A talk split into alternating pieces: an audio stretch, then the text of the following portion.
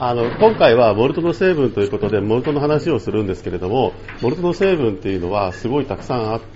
話があって、えーそれをやってるとものすごい分量になるということになったのであの非常にフォーカスを絞ってですねやろうと思います。それでまあ最初はこれから出そうかなと思ったら膨大なことが書いてあるので、ね、やめまして、えーこちら、これはあの最近出て GABF の Brewers Association のブースでサイン会販売をやっていたので買ってしまったやつですね。で、これが割となかなかこうコンパクトにまとまって書いてあるので、この Brewing Classic Styles、基本的にはレシピ集なんですけども、非常に著名な方が、えー書いていらっしゃいます。ということで、やりたいと思います。まず、モルトというのは、まあ、それ後でいいか。まず、モルトとビールの様々なモルトフレーバーに関与している非常に重要な反応が2つあります。1つは、メイラード反応というものと、もう1つは、カラメル化という反応です。で、この2つの反応が、ビールの中のモルトのフレーバー、モルティーなキャラクターを、えー作り上げます。えーまずカラメル化なんですが、カラメル化というのは、糖が分解したり結合したりして褐色の飴状の物質が出来上がるのをカラメル化と言います。すごい簡単に言うとですね、あの糖分を鍋で煮てもらうとですね、そのうちあの飴状の茶色いっぽい、いわゆるカラメルになります。これがカラメル化です。でこれはですね非常に複雑な、そして糖が分解したり、えー結合したりというのを繰り返しながら非常に複雑な反応が起こっているそうで、えー実はあの完全には分かってないらしい。でですね、このカラメル化というのは、だいたい160度から180度ぐらいの時に起こり、まあ、水分レベルが低い時に起こります。で通常のワートボイリング中には発生しません。ワートを煮ている時にはこのカラメル化というのは起こりません。なんでかっていうと、水の沸点が100度なので、どんなに頑張ってもワートが160度になるってことは、まあそうはないって、まあ、まずないので、ワートを煮ている最中はカラメル化は起きません。まあ、でも、直火ですものすごい熱をやったら、ほんのちょっとぐらいは起こるかもしれないけど、ただ、普通に醸造してる分には、そんなものは誤差程度のような気がするから、まあ、ほぼないと考えていいんだと思います。次にあのメイラード反応ですが、このメイラード反応っていうのは、還元糖、これは還元糖というのはアルドースとかケトースなので、アミノ化合物、これはあのアミノ酸とかペプチドとかタンパク質ですね、を加熱した時に見られるまあ褐色物質を生み出す反応のことをメイラード反応と言います。まずですね、還元糖、アルドース、ケトースというのが何かというのから説明をすると、糖というのは炭素と水素と酸素からなる化合物でありまして、でそれが一定の規則を持った数の炭素原子と水素原子と酸素原子からなっています。その塊1個だけの糖を単糖類と言います。で、単糖類がいくつか結合して複雑になったものがオリゴ糖と言います。で普通1個のものは代表的なものは例えばブドウ糖とかですね、まあ、グルコースですね。とかフルクトース。とかというのが代表的な単糖類です。炭素と水素と酸素から成り立っているこの糖類なんですけれども数の差によって要するに炭素の数が3つのもの、4つのもの、5つのもの、6つのもの、7つのもの、8つのもの、9つのもの、10個のものというふうに、たくさん種類、単糖類っていうのもたくさん種類が実はあるんですね。で、3個のものをトリオース、4個のものをテトロース、5個のものをペントース、6個のものをヘキソースと。で、世の中に、要するに自然界に最もたくさん存在するものは、ヘキソースとペントース。つまり、炭素を5つ持っているものと炭素が6つ持っているものが世の中に最もたくさん存在するそうです。で、かつですね、その中でアルデヒド基を持つものをアルドースと言い、ケトン基を持つものをケトースと言います。あの、グルコースというのが、実は、あの、アルデヒド基を持っているアルドースで、フルクトースっていうのが、やはり担当、担当なんですけれども、ケトン基を持っているケトース。つまり、普通に グルコースとか、フルクトースのことです。アルドースとかケトースとかっていう。でそういう糖分とアミノ化合物とアミノ酸がたくさん結合してできるのがタンパク質ですけど、まあ、タンパク質っつうほどでもないなっていうのを普通ペプチドと言います。アミノ酸は結合するのにペプチド結合っていうので結合していくんですけれども、それがたった1個だけのやつがアミノ酸で、ちょこちょこちょこっとこうくっついたやつがペプチドで、ものすごいたくさんくっついたのがタンパク質です。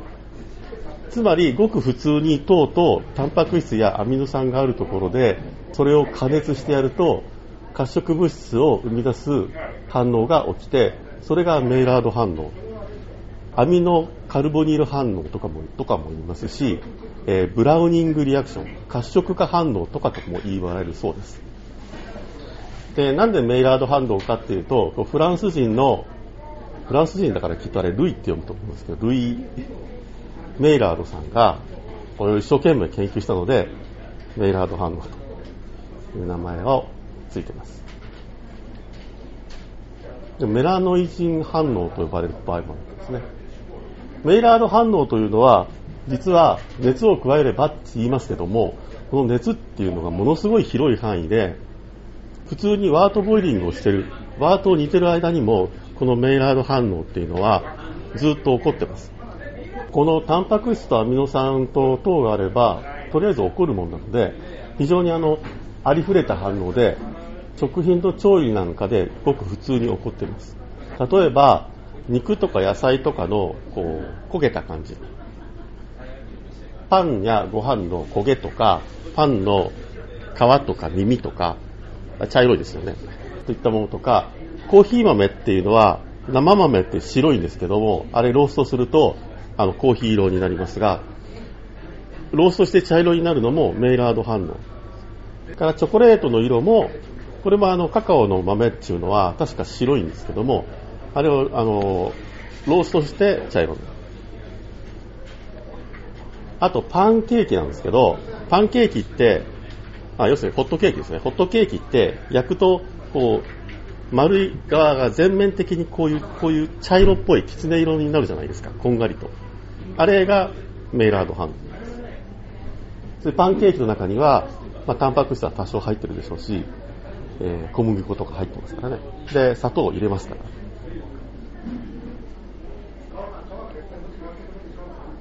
でですね、メイラード反応は常温でも起こり、非常に長時間をかけて色が濃くなるようなものもメイラード反応です。例えば、味噌を1年ぐらい熟成させることによって、味噌の色が濃くなる。というのも、実はあれはメイラード反応。モルトエクストラクトっていうのは、ほっとくと色が濃くなるそうです。まあ、やったことはないので、何とも言えませんが、それもメイラード反応で色が濃くなってるんだそうです。それから、まあ、日本酒ってなんかこう、すごい長く置いたやつとかってちょっと黄色っぽかったりするじゃないですか。まあ、多分あれもメイラード反応。パンケーキなんですけども、つまり、えっと、タンパク質と糖があれば、ああいう茶色の色ができるのであって、じゃあ、糖がなかったらどうなるかっていうと、ああいう茶色には実はならない。で、いい例が、クレープってまあ、蕎麦とか使う場合もありますけども、小麦粉みたいなのを溶いて、焼くじゃないですか。パンケーキみたいにきつね色にならない。もっと白っぽくなっちゃうんです。あれは、要するにそんなに砂糖入ってない。で、えー、パンケーキを焼くときに、砂糖を入れないで焼くと、すごい白っぽいパンケーキができるそうです。は、ぜひ、気が向いたらやってみてください。メラノイジンっていうのは、メイラード反応で作られる物質の総称を言うらしいです。これがなんかいまいちあの本を見てもよくわからなかった。つまりなんか単独の、えっ、ー、と、これ、こういう式の物質っていうのを別に指してるわけじゃない。でも、一応メラノイジンっていうものもあるらしい。これがよくわかんないんですよね。メイラード反応によって作り出される物質は、まあ、全部ひっくるめてメラノイジンなんですけども、いくつかのものが含まれています。一つは、揮発性で低分子のフレーバー物質。もう一つは、レダクトンっていうもので、レダクトンっていうのは、アスコルビン酸のように強い還元力を持つエンジオール構造を持つ化合物の総称だそうで、この本によると、まずそのレダクトンっていうのができて、そこからいろんなものができるらしい。マッシングした時のワードの中には、レダクトンっていうのは非常にたくさん含まれているらしい。もう一つは、ヘテロサイクリックっていう、ヘテヘテロサイクリック類だったかな？とかっていうもので、これが、えーと、シンプルメラノイジンって書いてあったんですけども、っていうものだったり、ピラジンっていう物質だったり、ピロールっていう物質だったりするの。で、これは、どうもレダクトンからできたりするらしい。で、レダクトンというのは非常にあの、アスコルビン酸みたいに酸化防止剤みたいな役目があって、で、酸素と結合することによって、他のものの酸化を防ぐことによって、フレーバーを安定させる動力があるらしい。で、かつそのメラノイジンというのはすべからく褐色であるらしい。で、なんかいろいろ調べた時にちょろっと見た話では、木の葉っぱが地面に落ちて、そのうちその地面に落ちた葉っぱが茶色くなりますよね。あれも一種のメイラード反応らしいです。で、生成物は温度や pH によってかなり変化するそうで、非常に高温で、えー、高圧の中でこのメイラード反応が起きると高分子のヘテロサイクリックであるピラジンやピロールが生成され非常に焦げたシャープな酸味のあるフレーバーを出すと。まあなんか思い、まあいいや、後で出てくるか。通常のこういう高分子のヘテロサイクリックができるよりも低い温度で反応が起こると単純なメラノイジンができるということらしい。そのメラノイジン、そのシンプルメラノイジンって書いてあったやつは、あれはですね、えっ、ー、と、パンとかトーストのような好ましいキャラクターを持ってるんですよ。あ、それからフルフラールっていうのもできることがあって、それはカラメルとかトフィーっぽいフレーバーがあるらしいです。で、カラメル化とメイラード反応っていうのが、あの、モルトを作るとき、非常に重要な役目をしている2つの反応なんですけれども、この2つの反応で、えー、作られるフレーバーのいくつかは同一物なんです。同一物っていうのは同じようなものなんですね。で、それは、例えばトフィーのようなキャラクターであったり、モラセ、トフィーっていうのは、あの、あれですね、イギリスのキャラメルですね。えー、トフィーのようなものであったり、モラセスっていうのは、えー、シロップ。あの、えっ、ー、と、砂糖ってサトウキビから作った後に、生成するんですけど、生成した余った糖蜜みたいなことが、黒っぽい糖蜜ができるんですけど、それがモラセスです。で、これあの、普通にスーパーマーケットで生活材料コーナー行くと、あの、瓶で売ってます。であったり、レーズンのようなキャラクターっていうものが、メイラード反応とカラメル化両方の反応で生成されます。で、違いはですね、カラメル化は主にどちらかというとトフィーのような甘いカラメルフレーバーに関与する反応。で、メイラード反応はどちらかというとモルティであったり、トースティであったり、ビスケットのようなキャラクターに関与します。で、これらのキャラクターは、元々の、当然ですけど、元々の大麦にはないキャラクターですね。温度と水分によって非常にバラエティに富むフレーバーが出現します。例えば、低温で高い水分レベルのメイラード反応は、モルティでフレッシュなパンのようなフレーバーを生み出します。高温で低い水分量のメイラード反応は、トースティーだったりビスケットのようなフレーバーを出現させます。非常に高い温度ではチョコレートや、まあ、実際糖が焦げるというのも本当に焦げるっていうのもあるんですけども、えー、コーヒーのようなローストフレーバーを出します。だから、モルト、非常にダークなモルトのローストフレーバーっていうのは、別に焦げてでき、焦げてああいうロースティーフレーバーができてるわけではなくて、メイラード反応の結果としてああいうキャラクターができてる。この本によると、モルトメーカーさんは、モルトをいくつかの種類に分類しているそうで、大きくキルンドモルトっていうのと、ローステッドモルトっていうのと、キルンドローステッドモルト。で、キルンっていうのは、要するにキルニングですね。モルトをある温度を与えてやって、まあ、乾かす過程で若干いろんな反応が起こると。あの、天日干しとかするわけじゃない。本当にちゃんと熱を与えて乾燥させるので、何らかの反応が起こるっていうのが、キルニングです。それから、ローストっていうのは、本当にあのコーヒーのロースターみたいな中に入れて、ローストをする。これはもう乾いてるものを入れる場合がある。けど、濡れてるのが入れる場合もあります。えー、ローストの方があの温度が、あ、温度が高いわけじゃないのか。まず、キルンドモルトとしては、ペールモルトやビエナモルトなど、まあ、酵素をそのまま残すために非常に低い温度で、えー、低い水分で乾燥します。で、これによるフレーバーは軽くグレイニーで、トーストと温かさを思わせるようなもので、まあ、そんなに強力なキャラクターはありません。これはあの実際にベースモルトとして使われるモルトですよね。で、アロマティックモルトやミュニックは、まあ、より、それよりは高い温度で乾燥させられるので、えー、もうちょっとモルトのキャラクターがついて、それはフレッシュなパンやパンの皮のような、まあ、フレーバーがつく。これらのキルニングをやっている場合では、えー、メイラード反応のみが起こります。なぜかっていうと、温度が低いからです。ペールエールモルトとかを作る、えー、温度がそんなに高温ではないので、カラメル化の反応が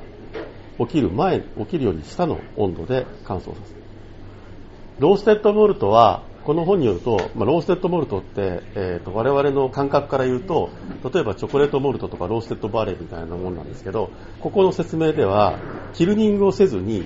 ロースターを使ってローストだけをするモルトのことをローストモルト、 roasted malt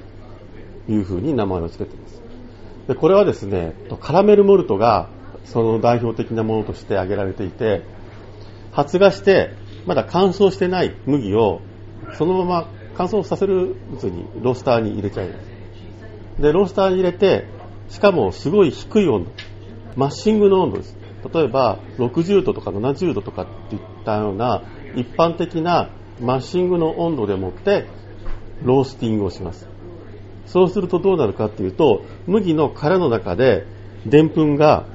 のスターチコンバージョンが起こって、あの、殻の中で糖に変わります。でんぷんが。で、まあ、その、カラメルモルトはキルニングは行いません。これもうなんか言い方なんですよね、でもね。あの、レイ・ダニエルズの本によると、え、ー、と、これはなんか、お湯につけるようなことが書いてるんですね。それでですね、麦の殻の中ででんぷんが糖に変わっちゃった後どうするかっていうと、えー、さらにローストするんですけど、こいつはですね、温度を上げてローストします。で、温度を上げることによって、できた糖がカラメル化するんです。カラメル化によって、中で作られている糖が分解したり、結合したりすることによって、発酵しにくい糖になります。これはね、昔から僕は謎だったんですよ。要するに、例えばカラメルモルトっていうのは、もう食べても甘いじゃないですか。で、これは発酵しにくい糖だよっていうふうに言われても、だってそいつでマッシングするんだから、そいつが分解しちゃわないのって、すごい思ってたんですよ。そんな気しません？いくいくらこう高分子の糖が含まれてるっつったって、そいつを、そいつを入れてマッシングするんだから、マッシングがでんぷんさえズタズタにしちゃうんだから、高い糖ぐらいズタズタにするだろうと思うでしょ。でも、ズタズタにできないんです。で、それはなんでかっていうと、カラメル化してるからそうです。だから通常のアミラーゼで分解できない糖になってるっぽいですね。で、このためにカラメルモルトの糖分というのは最終的にビールの中にも残りますので、甘みとか。で、かつ、そのカラメル化をしつつも、メイラード反応も起こり、色を濃くするというのにも関与します。これカラメル化が色を濃くしますし、メイラード反応も色を濃くする。で、ライトカラーのカラメルモルトには軽い蜂蜜やカラメルフレーバーがあるんですが、ダークカラーのカラメルモルトには、ライトカラメルよりリッチでカラメルフレーバーと焦がした砂糖を思わせるようなトフィーフレーバーがあります。これは、まあ、要するにその、高い温度でカラメル化とメイラード反応が起こってるからですね。で、焦がした砂糖っていうのは、まさに多分カラメル化から来ている反応。で、最も濃いロースト、強いローストの場合は、えっ、ー、と、レーズンのようなフレーバーが出てくる。これらのクリスタルモルト、カラメルモルトは、 starch conversion が完全に行われているので、え、 mashing をする必要がありません。ですので、 extract の醸造で単に砕いてつけてやるだけで、えー、中の水溶性物質が水の中に溶け出して、そのキャラクターがビールにつきます。で、これはさっきのミュニックとかアロマティックモルトかな。それもある程度そういったあのトースティーな感じっていうのは、ティープをしただけでも、お湯に浸かしただけでも、水溶性のそういったキャラクターの物質が溶け出してつくそうなので、全くあの使えないわけでもない。そういうのも使う。エクストラクトバッチでね。で、3番目のカテゴリーが、キルンドローステッドモルトで、これはアンバーモルト、ブラウンモルト、チョコレートモルト、ブラックパテントですね、ブラックモルト。で、カラメルモルトと違って、ローストする前に、カラメルモルトは、濡れたままロースターに放り込んで、低温でスターチコンバージョンしますけども、こいつらの場合は、ロースターに入れる前に、キルニングによって乾燥させます。で、アンバーモルトは、原料はですね、あの、ペールモルトです。ペールエールモルトを原料にして、そいつをですね、ロースターに入れてやって、で、ローストしてやることによって、トースティー、ビスケット、ナティなキャラクターがそのモルトにつきます。これは、なぜかというと、えー、乾燥したペーレールモルトを少し高めの温度でローストすることにより、トースティーやビスケットのようなキャラクターがつく。で、これが比較的高温で低水分レベルのメイラード反応によって出てくるキャラクター。ブラウンモルトはアンバーよりも長時間ローストし、とてもドライで、えー、濃い色のトーストフレーバーを持つことになります。実際のアンバーモルトとかブラウンモルトっていうのは、売ってません。ほとんど。現代においては。で、レイ・ダニエルスの本によると、アンバーモルトは自分でフライパンかなんかでペーレールモルトを入れと、ローストしろと書いてあります。でチョコレートモルトはブラウンより多い水分量でローストされチョコレートのようなフレーバーを持ちますで多少カラメル化も起きるがほとんどのフレーバーはメイラード反応に起因しますブラックモルトはチョコレートモルトより少し高い温度でローストしてコーヒーのようなフレーバーがつきますこういったものを全部組み合わせることによってビールのキャラクターを作っている。現代のビールのレシピの作り方から言えば、要するに軽くグレイニーなフレーバーしかないベースモルト、フェーレールモルトを使って、それに例えばトースティーキャラクターをつけるとか、チョコレートのキャラクターをつけるとか、コーヒーのようなキャラクターをつけるとかっていうのは、こういったスペシャルティーモルトでもって、フレーバーをつけていくことにます。えー、まとめ、キルニングモルトっていうのは、低温低水分でメイラード反応を起こすので、パンのようなフレーバーになります。ビエンナとかミュニックとかですね。だから乾燥したモルトをローストすると、さらにメイラード反応が進み、ビスケットやトーストフレーバーが強調されます。これがミュニックとかですね。で乾燥させずにローストすると、メイラード反応とカラメル化が起こり、甘いトフィーのフレーバーを作ります乾燥させたモルトを高温でローストするとチョコレートやコーヒーのようなフレーバーが作られます。高い温度でメイラード反応が起こると、ピラジンとかピロールとかっていうのが生成されて、そいつは焦げたシャープな酸味のあるフレーバーがつくんです。例えば、ギネススタウトみたいな非常にドライでシャープなダークエールがありますね。あれは非常に大量の、大量か、大量か。え、まあ、それなりに多くのダークモルトを使うんですね。 roasted barley だったり、え、 black patent だったりを使うわけですけど、そこの中でギネスにつくシャープでドライな感じのちょっと酸味があるキャラクターっていうのは、あの、このメイラード反応でローステッドバーレーやら、やらブラックパテントモルトについているピラチンとかピロールとかっていう物質から来てる別に炭じゃないと炭っぽいけど炭であドライなわけじゃない？ということなんですね。えーと、数多くのモルトフレーバーやアロマはメイラード反応によって作られそれはパンを焼くのと同じである。パンを焼いた時のキャラクターっていうのをメイラード反応によって作られているキャラクターなので、まあ、要するにモルトを作る時にパンのようなキャラクターがつくのはパンができる時の同じ反応が起こってるから。ですで多くのモルトフレーバーやアロマはフレッシュなパンやクリスピーでトースティーなパンの皮に結びつくようなキャラクターのフレーバーなんです。ローステッドフレーバーはコーヒーやチョコレートのように一般的な食品に結びつけられがちですが、でもこれもモルティキャラクター。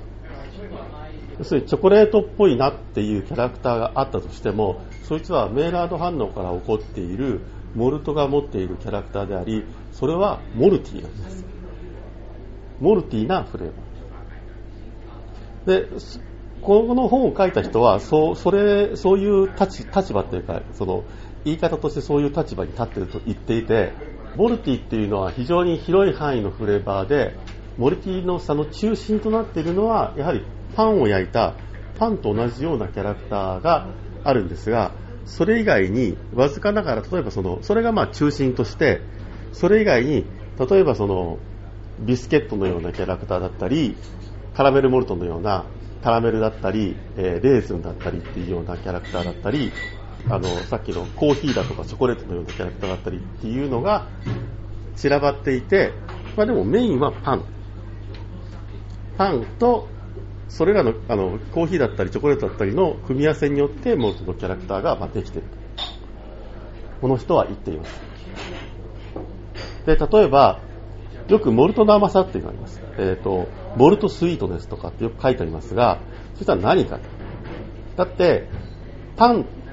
ていうのと甘いっていうのは、かけ離れてるじゃないですか。で、